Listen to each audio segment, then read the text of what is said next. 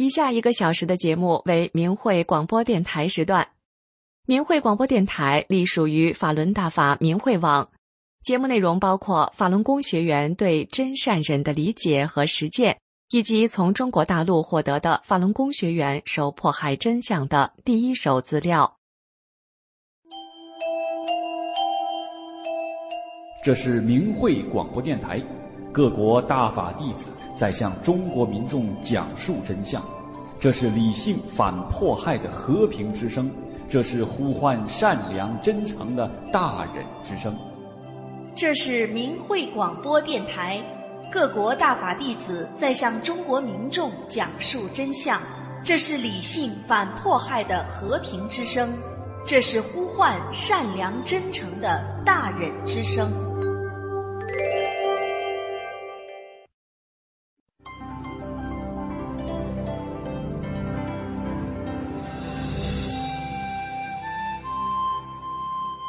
人心生一念，天地尽皆知。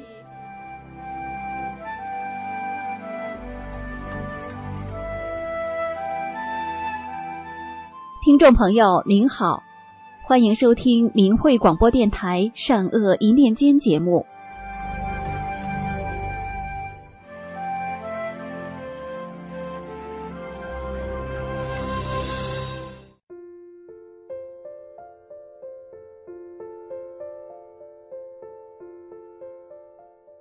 我今年七十五岁了，修炼法轮大法已经二十六年了。修炼后经历了许多神奇的事情，这里我给大家说说两个善待大法得福报的故事。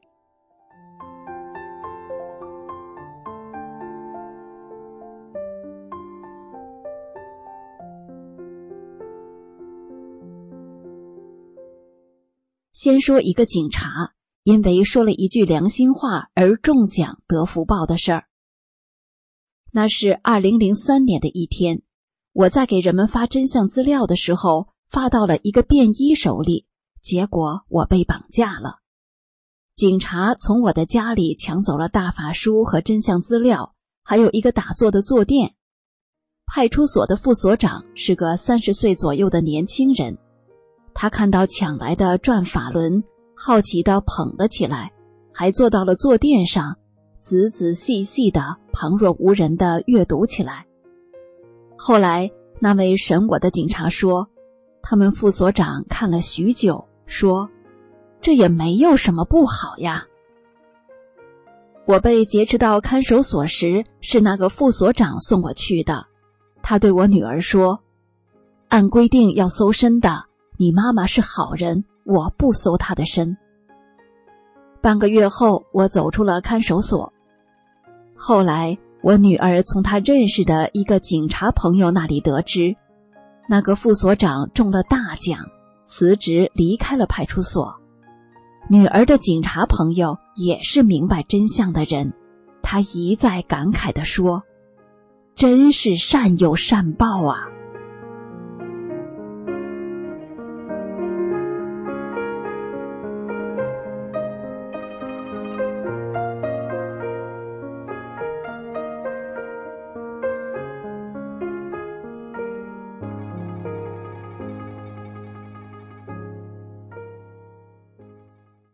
下面再讲一个因为说了一句正义话，脑溢血患者化险为夷的事。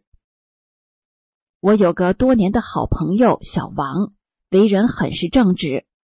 二零零三年，我被绑架到看守所时，单位贴出通知，说因为我练法轮功还宣传，所以单位被罚了三十万。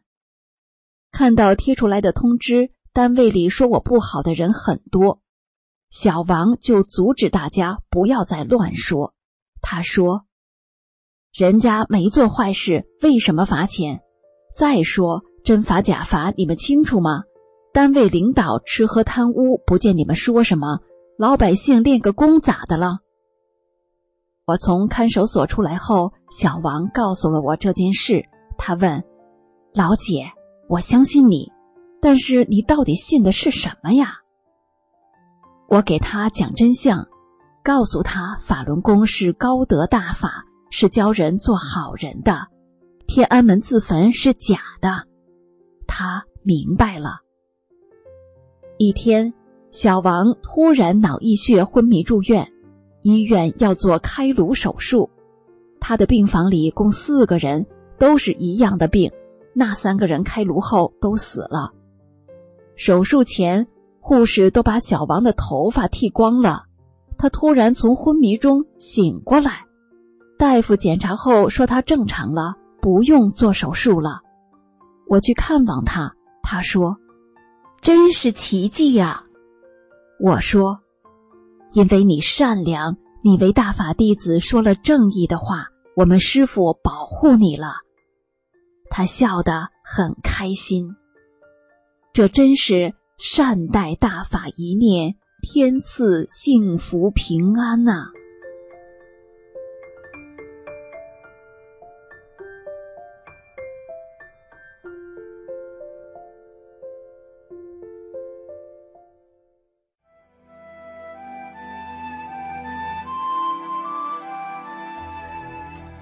听众朋友。今天的善恶一念间就到这里，感谢您的收听。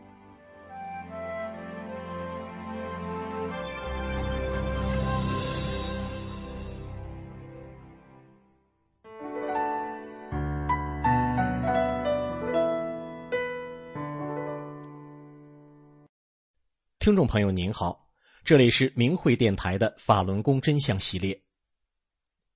中共活体摘取法轮功学员器官的事实真相被披露出来之后，令人感到震惊。善良的人们难以相信，在这个世界上竟然会存在着这么邪恶的事情。然而，根据中国医疗器官移植协会的数据显示，中国在一九九九年之前的五年时间里，有不到两万例器官移植；五年的时间，约有一万八千五百个器官移植。而在一九九九年，中共开始迫害法轮功后的五年时间里，却增加到大约六万例器官移植，这迅猛增加的四万多例，也就是超过三倍的器官，究竟是从哪来的呢？是中共所说的来自于死刑犯吗？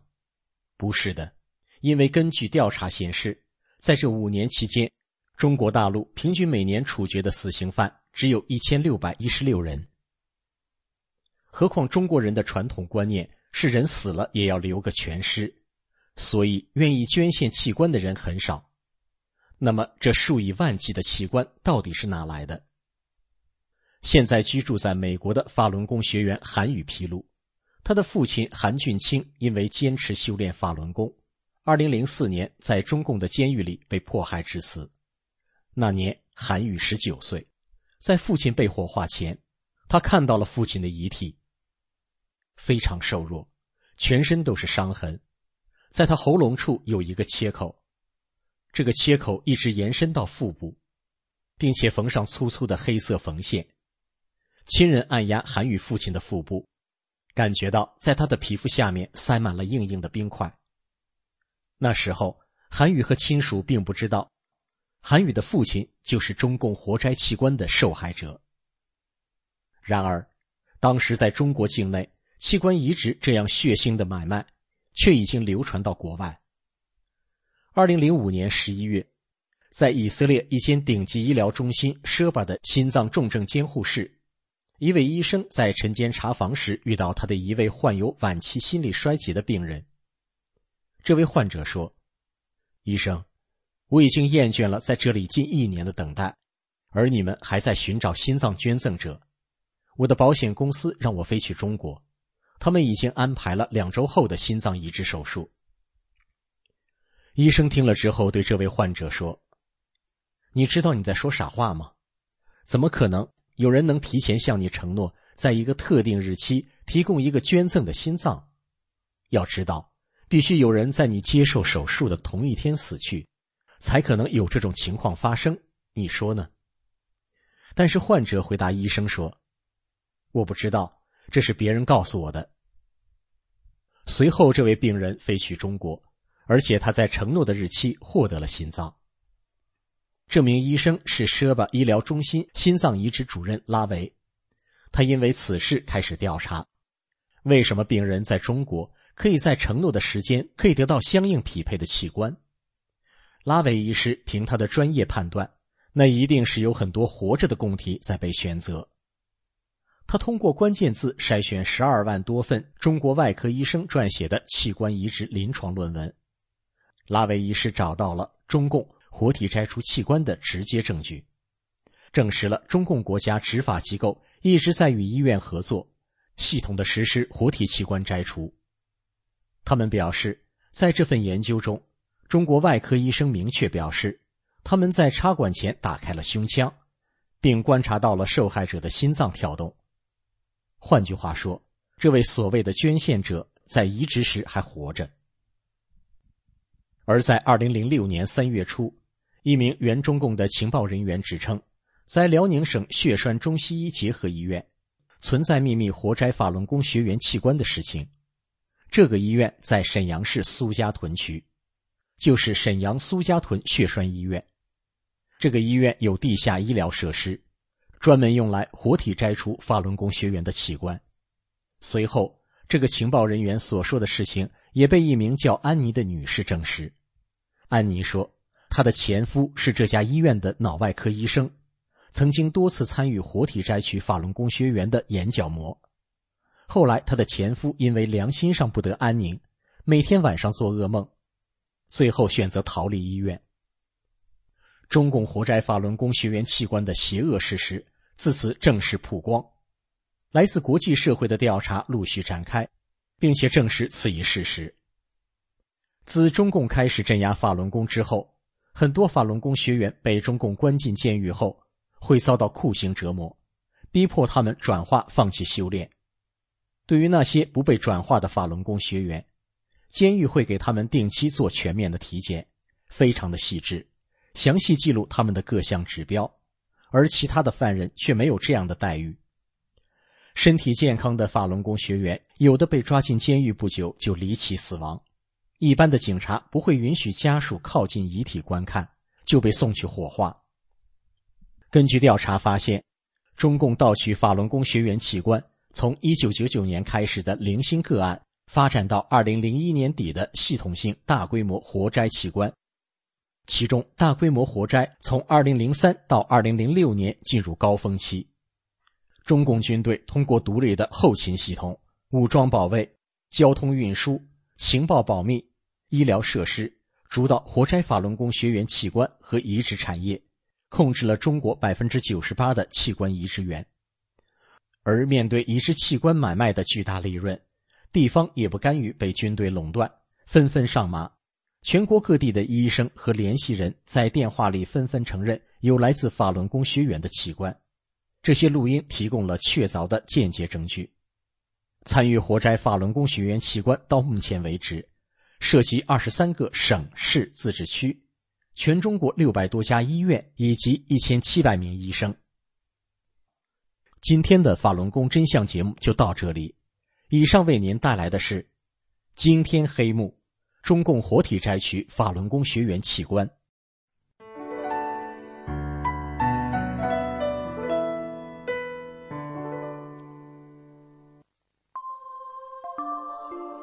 身心净化，道德升华。现在是明慧广播电台的修炼故事节目。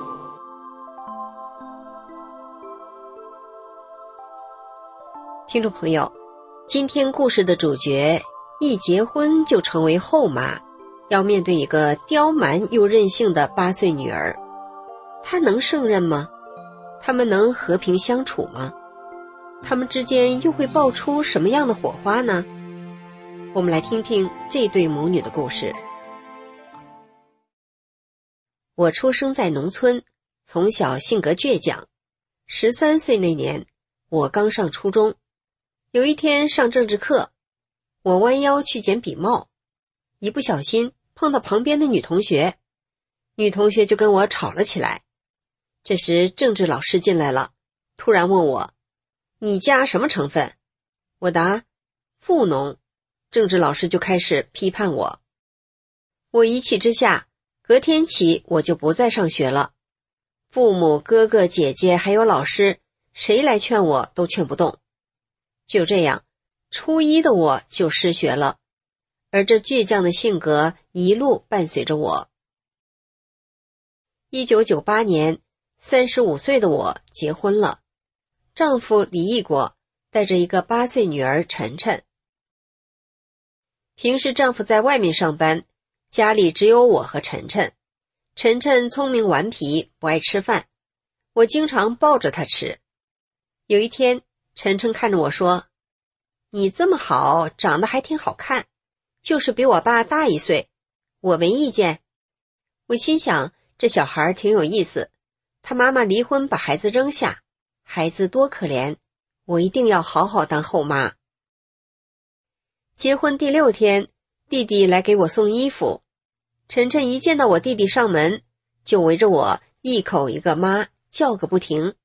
等到弟弟一离开，晨晨马上问我：“今天我没露馅儿吧？刚才我一直管你叫妈，没管你叫姨，是吧？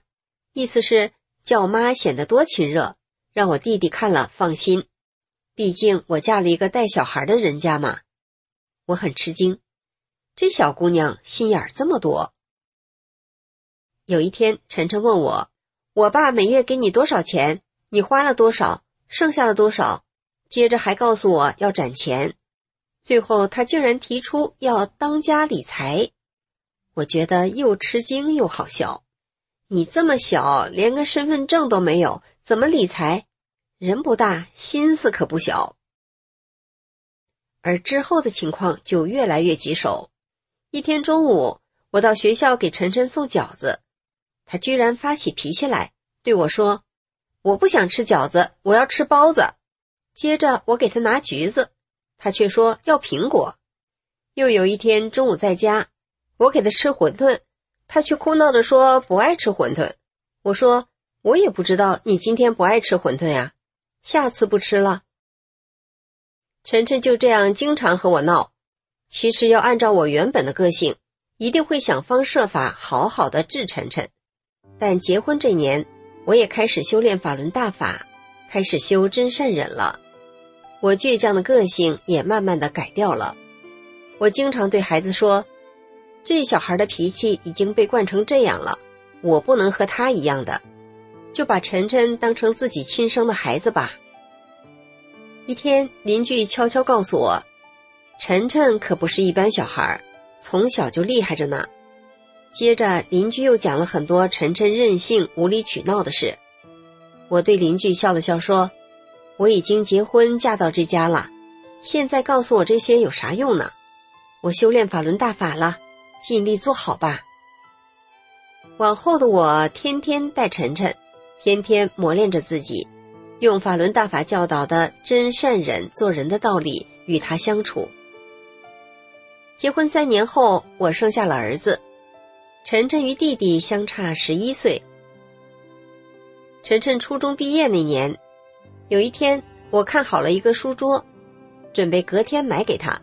但到了下午，晨晨就要我陪他去看书桌，但我已经把他小弟弟从幼儿园接回来，小弟弟也睡着了。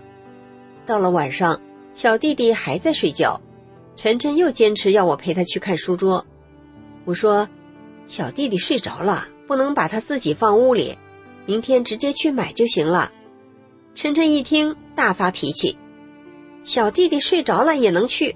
以前我妈打麻将不回家，就经常把我自己扔家里。接着晨晨越闹越厉害，当时我正在床上抱着他的小弟弟，晨晨突然过来捶了我的后背，我愣了一下，心想：这不是无法无天了吗？还敢来打我？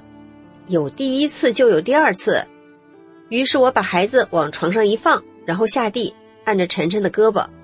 我对晨晨说：“你这孩子怎么还动手打大人呢？”晨晨哭着一下就坐到地上。这时小弟弟被吵醒了，说：“妈妈，你打姐姐啦？”我说：“你姐姐先来打我，我没有打姐姐。”儿子说：“我没看到姐姐打你啊。”这时我猛然想起。我是修炼人啊，我不能这样对晨晨，我得善，还得忍啊。有一次，晨晨让我给他买好多习题册，我说买了，你可要好好学呀。没想到他又开始闹，对着楼上房顶方向哭，但这哭不仅没有眼泪，他还一边哭一边吃花生，这明明是故意让邻居听的。我就逗晨晨说：“干打雷不下雨，叫人听听后妈气你啦。”接着我该给他做啥还做啥，他闹了一会儿就停了。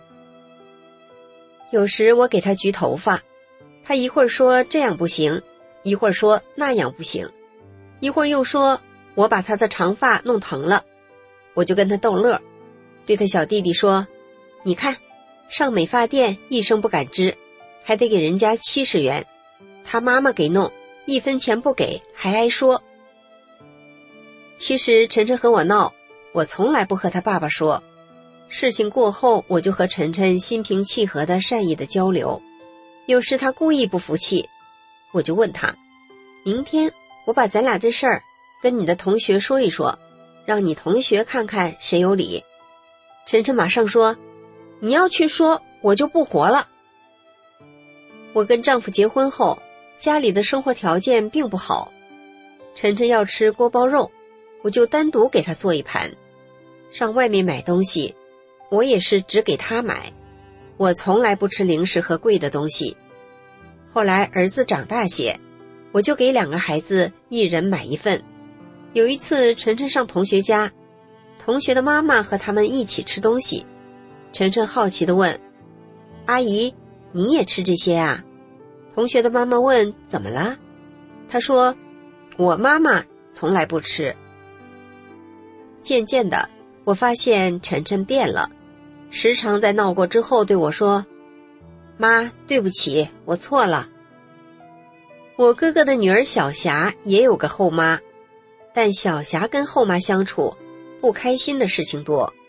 有一天，晨晨对小霞说：“你没有我命好，我有个好妈。”后来，晨晨上了大学，又毕业工作了，他遇到烦恼事都跟我说。有一回，晨晨问我：“妈。”你是怎么与人相处的呀？这么多人和你关系都这么好，我就给他讲我从真善忍中领悟的道理，他觉得有道理。有时他又矛盾的说：“可是在这个社会里，你不横一点不行啊，人家欺负你啊。”我感到我们和亲生的母女一样，已经没有什么区别了。二零一五年。我跟丈夫因为修炼法轮大法被警察绑架了，我被非法关在看守所。晨晨知道后，天天到公安局、检察院要人。晨晨对警察、检察人员说：“我并不是我妈妈亲生的，但是我工作都放下了，天天来要人。为什么？就是因为我妈妈修炼法轮功，她才能在十七年来对我这么好，比亲生的还亲。”你们怎么能因为他修炼法轮功做好人而绑架他呢？晨晨就把这十七年来我和他相处的一桩一桩的往事告诉警察、检察官、律师。后来检察官到看守所提审我，对我很尊敬，也很同情我。检察官一开始就对我说：“你家的情况我们都了解了，你女儿和我们讲了很多。”他又暗示我。不要回答有关的例行非法提问。然后检察官在一些提问笔录上写道：“不语。”又问我有什么要求，我说要求释放。检察官记下之后说：“你三天听信儿。”三天后我被释放了。经过了十多天，我回到家，姐姐告诉我，我被绑架后，晨晨晚上天天哭。你回来了，他也不哭了。过一段时间，我到检察院去讲法轮功被迫害的真相。一位检察官对我说：“你们法轮功都是好人呐，都是冤案。”他说他会尽自己的所能帮助法轮功学员的。有一回，我给绑架我的派出所所长讲大法真相之后，所长同意退出中共邪党组织。所长告诉我。我被非法绑架时，晨晨给所长讲了我们娘俩的故事。所长说：“我姑不是我奶奶亲生的，但我奶奶待她很好。可是那是一百年前的人了，现在很难找到像你这样的人。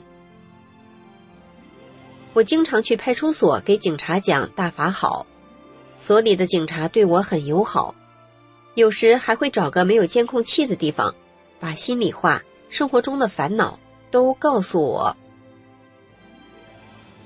听众朋友。真正的善是发自内心的。今天故事的主角，他的善良能感动人，也能改变人，让人见识了真正善的力量。您说是吗？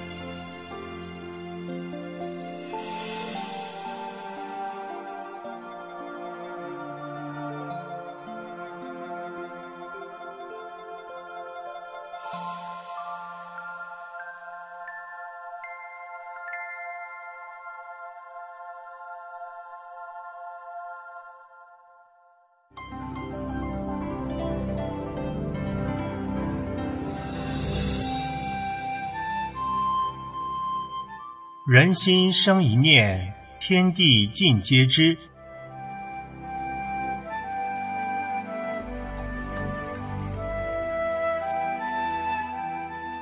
听众朋友，您好，欢迎收听明慧广播电台《善恶一念间》节目。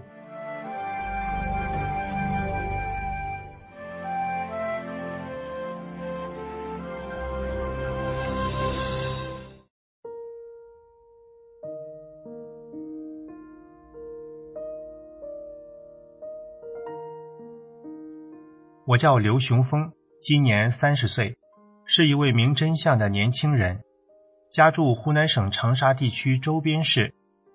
三年前，我是一个长不大的坏男孩，不听话，不读书，也不懂事儿，经常跟着一般人乱混，惹家人烦心。我大姨是一位法轮功修炼者，对修炼大法很虔诚，只要她来我家，就会讲法轮大法如何的好。可是我都没有用心去听。我的父亲于二零二一年得了肝癌，不幸去世。父亲去世后，大姨为挽救我们这个家，让我妈少操点心，使我能走上正路，少淘点气，就多次找到我，给我讲法轮大法的美好，告诉我法轮功的真相，让我时时承念九字真言：法轮大法好，真善人好。大姨说：“只有符合大法的标准去做人，才会改变命运。”这一次，我将大姨的话听进去了。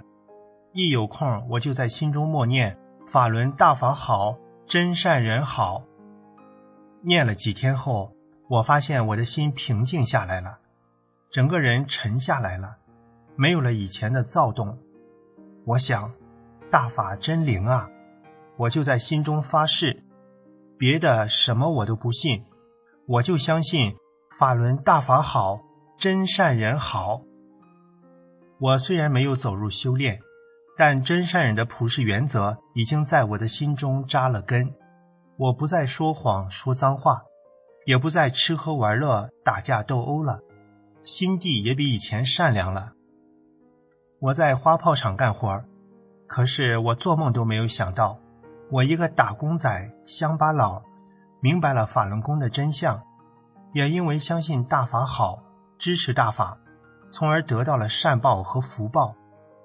一天，我们厂来了一位经营花炮生意的大老板，生意都做到国外去了。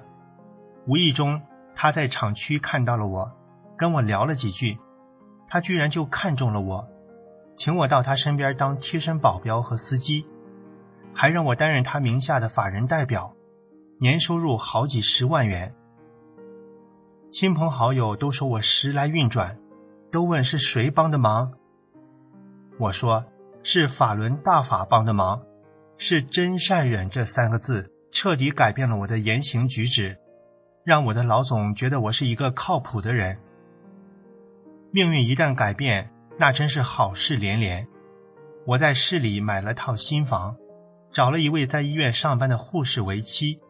结婚那天，婚礼办得很隆重，排场很大，是我的老总给安排的，真是令世人刮目相看呐！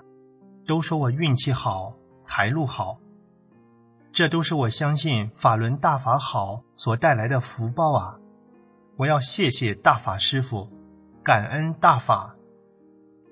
适逢二零二四年元旦来临，作为在大法中受益的百姓。我恭祝李洪志师傅新年快乐。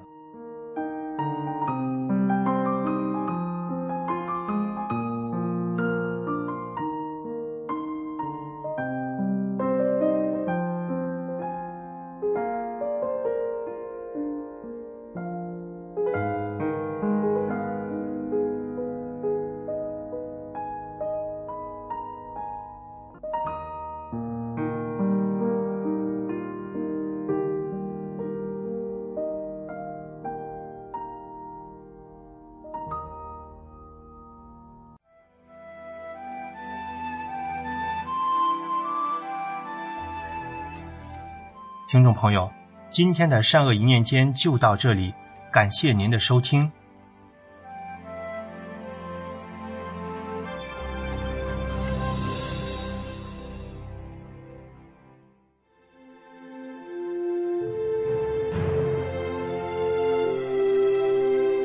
请听明慧广播电台时事评论。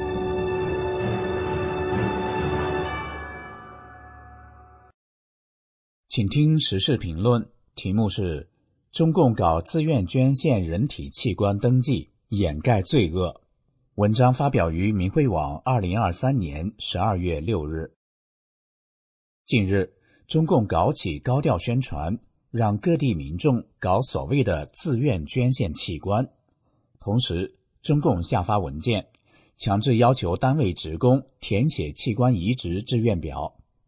二零二二年十一月。一位女士在抖音发视频，哭诉自己身份证丢了，信息被登记到中国人体器官捐献系统里。这名女士感到极为恐惧和着急，害怕自己被盗取器官，成为名义上名副其实的自愿捐献器官者。近期也有一些网友在社交平台表示，自己在不知情的情况下收到信息。已完成自愿捐献人体器官登记，还有网友表示，一旦签了承诺书，如果取消，将会被威胁列入个人诚信记录的黑名单。二零二三年一月，有网友反映，登记器官捐献后无法撤销，即使撤销，信息还在系统里。对于这种被中共强制成为所谓自愿行为的场景。可能十来岁、二十来岁的青少年会很懵懂，但经历过延安整风、土地改革、三反五反、文革、六四、迫害法轮功等政治运动的人，就很熟悉这是怎么回事。入过中共党团队的人也都明白，在宣誓中所谓的自愿加入，就是这样的仪式，是政治任务，是强制的，不能有个人的选择。从本质上讲，当中国人加入中共党团队组织时，举着右手向中共的血旗发毒誓，把生命献给党，一生交给党安排，永远跟党走时，就已经自愿捐献器官了，因为他们自己签了字，摁了手印，把命献给党，这份献命合同已经被装入档案袋，献命其实已经包含了献器官。只是人们自己没意识到罢了。当数以百计的武汉大学生陆续离奇消失后，当江西少年胡星宇在学校离奇失踪后，当越来越多的人蹊跷失踪后，人们无奈又痛苦地发现，原来十多年来法轮功学员们所讲的中共在活摘人体器官的罪恶都是真的。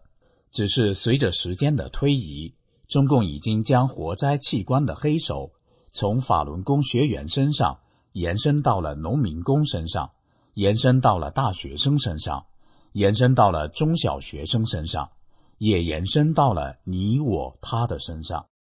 近日，中共搞的全民自愿捐献人体器官登记，凸显大规模活摘器官的罪恶势必将向更广的范围延续。有了这样所谓的自愿捐献，中共作恶将更加肆无忌惮。你捐也得捐，不捐也得捐，没捐也是捐，全民都在其中。总之，要强迫你捐，然后说你是自愿，这样。中共才能更方便的掩盖强制活摘器官这一邪恶事实。法轮功学员在被迫害中持之以恒向民众讲真相，劝有缘人三退，退出中共的党团队组织，目的就是帮助被中共欺骗的人们拿回本属于自己的生命权，废除要把生命献给党的毒誓，从而在上天淘汰中共的大瘟疫。大灾难中获得平安。以上的时事评论内容选编自《明慧评论》文章。中共搞自愿捐献人体器官登记，掩盖罪恶。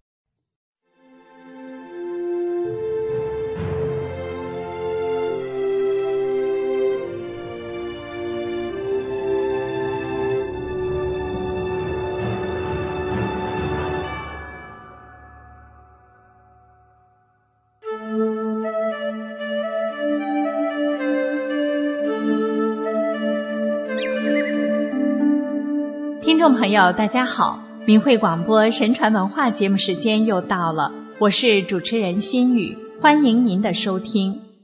中国人讲种瓜得瓜，种豆得豆，然而现实生活中因果似乎就显得不那么分明。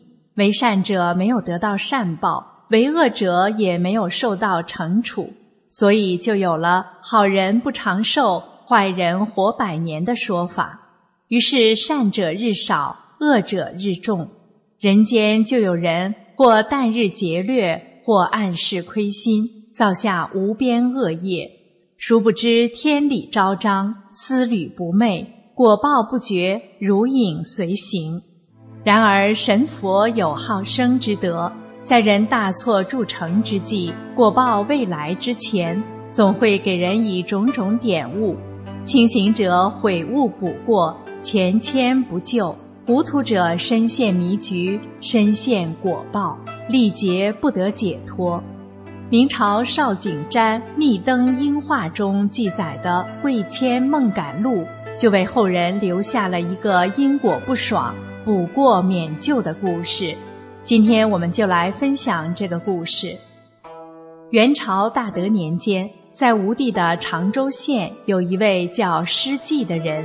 家境殷实，为人义气。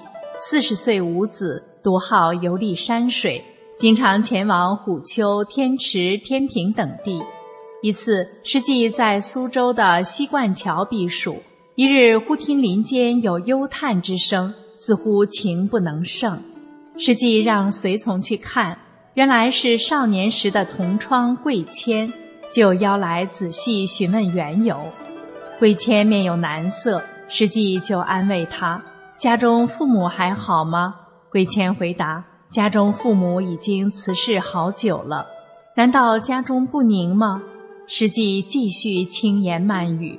贵谦说出了隐情：“我家中有田数亩，辛勤耕耘，可使家中衣食无忧。不幸受人蛊惑，说耕种和贩卖为谷，彼此的利润相差百倍。”于是便以家中的几亩薄田为押，从李平章处得金二十锭，来往京师贸易。然而周岁洪流，囊中空无，仅剩一身。今日偷偷回家，不幸被债主所绝。债主气焰熏天，我念薄田不足为常，必卖妻育子，所以心中悲凉也。施济听后动容，说：“我替你偿还这笔债务。我与你虽然交往不深，可爱妻儿之心是一样的。我恨家中无子，哪能忍心看你卖妻育子不顾呢？我愿意救足下于涂炭，全足下妻奴，言不为戏。贵谦长跪而拜说：“如果真是这样，您就是我的天，将来生活但有改善，必将为报；如果终身贫穷，则愿尽犬马之劳。”第二天，贵谦依约来访。实际给其金二十锭，并且未留字据。不多日，师季有事路过贵谦家，顺道拜访。妻子出门相迎，面有欢喜之色，但是贵谦神色沮丧，且室内有抽泣之声。在师季细问下，贵谦只能从实说来：承蒙先生厚德，我的妻子得以保全。但是薄田陋室都为李平章所有，旦夕将被驱逐，坐无立锥之地，走无迁徙之所。实际心中慨然而言：救人之急而不成人之全，徒劳无益呀！你不要多虑，前村我有田地十亩，桑枣树数十株，你可以前往居住，应该食宿无忧了。贵谦再三感谢，并愿入子为质，但被师季拒绝。第二天，贵谦举家前往师季田地所在，在一棵最高的桑树下结茅而居，耕耘土地，采摘桑枣。一天，贵谦何锄而归，见白鼠入室。夜晚，于妻在白鼠消失处，觉得白金一叫，喜而出声道。这下可报答施季君的恩情了。可他妻子急忙摇动双手说：“这是施家的土地，怎能知道不是施季所埋呢？即使不是施季所埋，如果他借口土地是施家所有，白金也自然归施家所有。虽然全部交给施季，他也未必感恩，也许会怀疑你私藏其余，而心生怨恨呢。”难道你一辈子只想做一个十亩土地的主人吗？如果秘密前往他乡购置田产，慢慢以自己的力量来偿还，不是更好吗？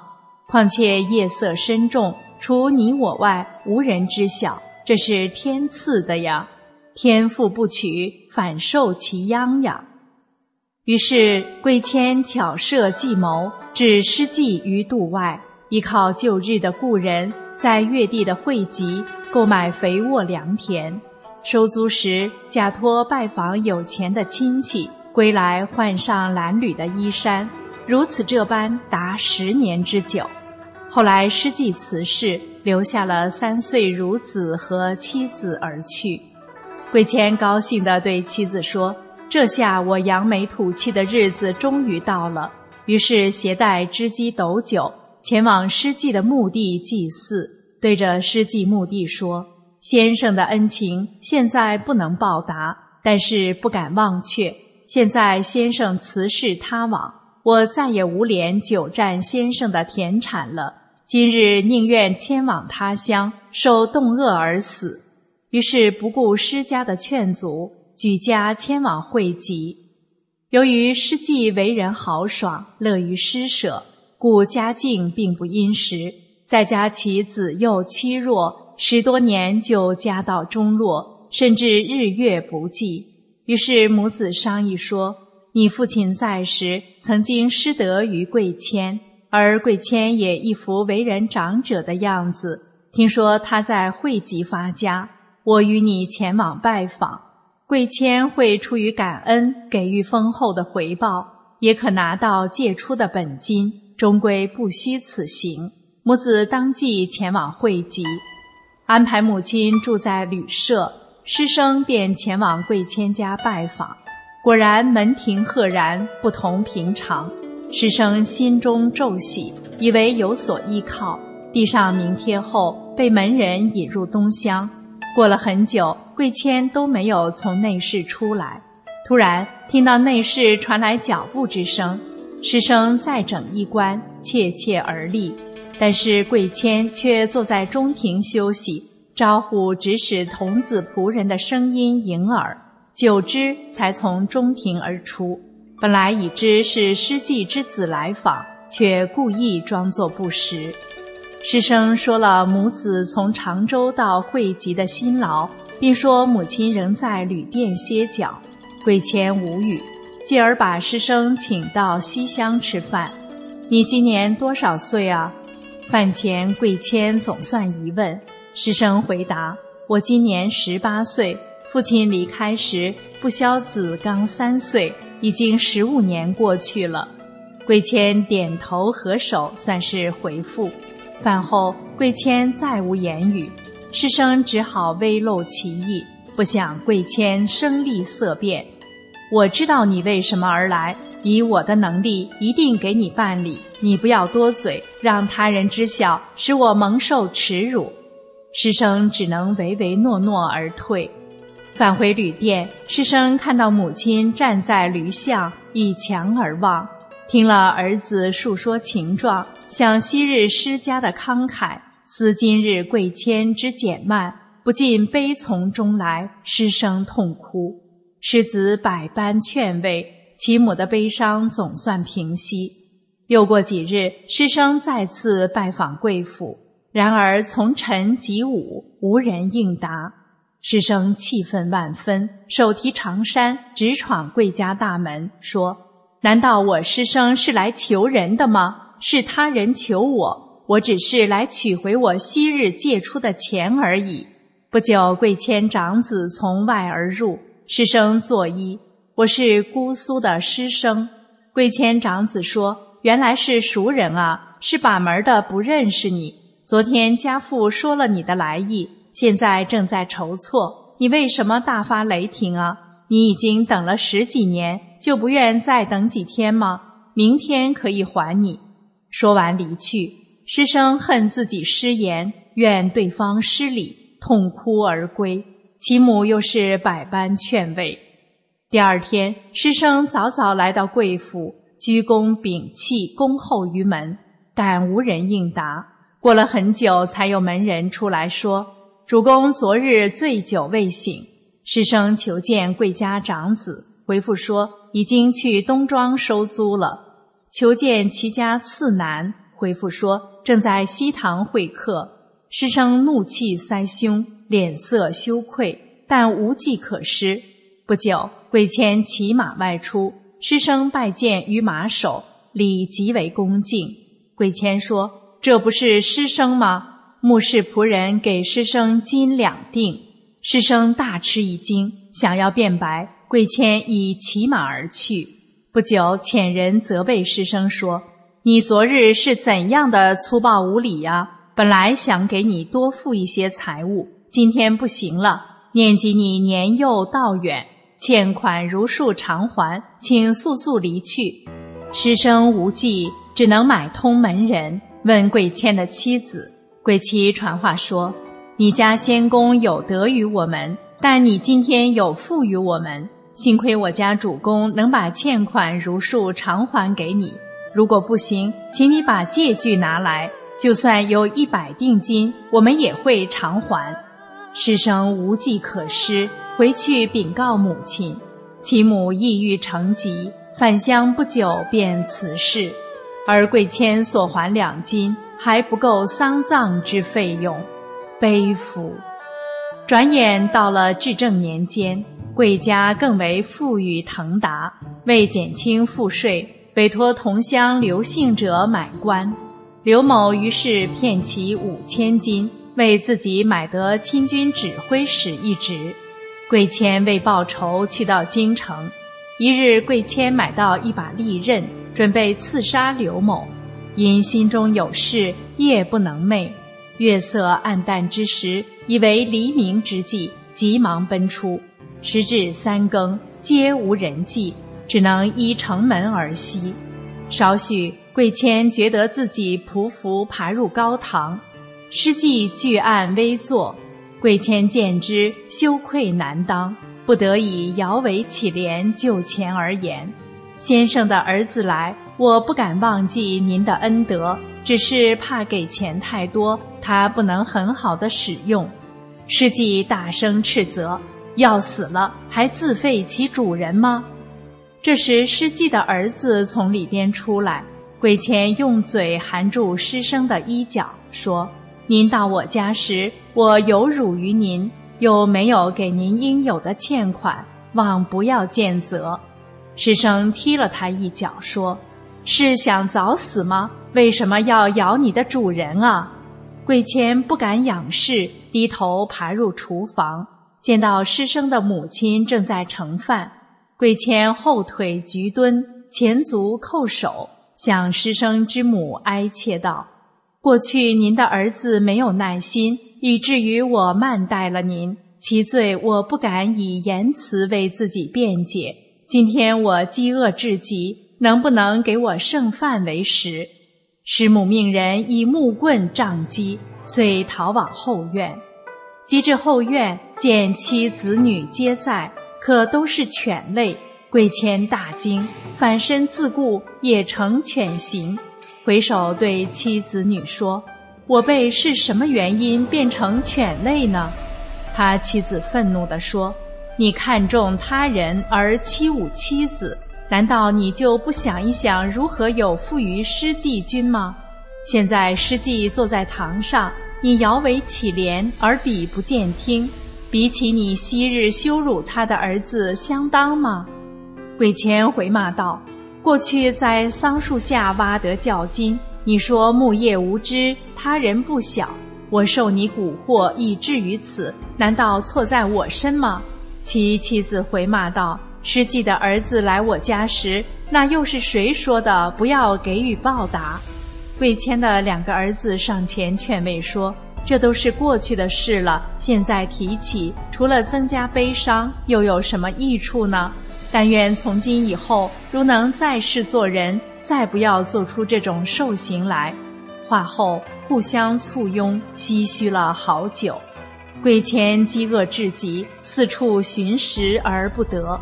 偶见小儿便于池上，其妻子女攒聚玉石，也觉垂涎欲滴。等到落入深坑，惋惜不已。继而听到主人施计，命其厨师杀贵谦之长男，欲烹煮而食。惊惧而醒，汗流浃背，方知是一梦。此时天色渐明，贵谦幡然悔悟。天道好还，思虑不爽；天理昭彰，不可负人。今日之梦是神以相告我，我将悔悟改过。天道报应于我如此，与骗我的刘姓能有什么差别呢？然后把匕首丢入河中而返。回乡后，急忙前往常州，找到施祭的儿子，厚葬了他的父母。把师生带往会稽，以自己的女儿为其妻。数年后，刘氏果然因丧而败。正好贵谦有事携子婿进京，去狱中看了刘氏，竟带铁锁，手交木枷，色稿行间。及至伏法，其妻子诀别之景，刘氏哀切颠沛之状，一如自己梦中所历。因果相报，令贵谦大为感叹。归家后，令其二子一婿三分财产，后为惠及名家。故事中的贵谦，在自己穷困潦倒之际、颠沛流离之时，或施计慷慨救助，感恩戴德，愿送子为质，是为情势所迫，亦为其真实心态。半夜得金。口说当报失计，已是见财起意，心口相二。其妻的蛊惑更助其机巧妇人。异地置地，蓝履其行，目前是尾，错者一。因父生慢，使师生子辱母死，错者二。欠债还钱，实负其一，错者三。由此来生当受举家为狗。为人宰烹的果报，好在贵谦得厚福身，又有神佛以梦相点悟，外加贵谦及时悔悟补过，才得以免受果报。世人施恩者众，报恩者寡，错上加错者攘攘，醒悟补过者寥寥。然而神目如电，天理昭彰，不可不畏。为善必昌，如若不昌，必有余殃；殃尽必昌。为恶必灭，如若不灭，必有余德；德尽必灭。丰州鬼城的这副对联，也算是对世人“善人不长寿，恶人活百年”说法的一个答案吧。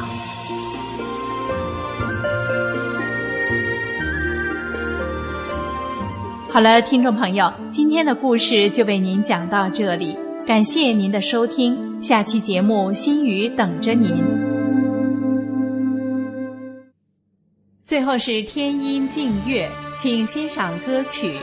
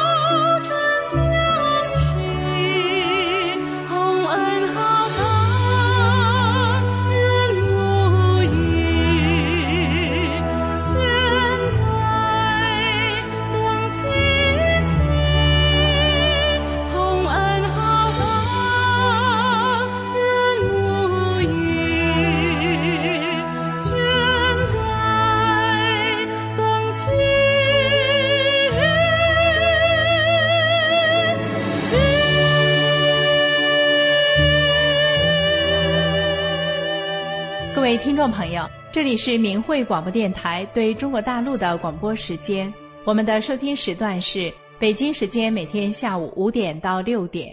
更多节目可以通过破网软件到明慧电台网站收听，网址是 m h r a d i o 点 o r g。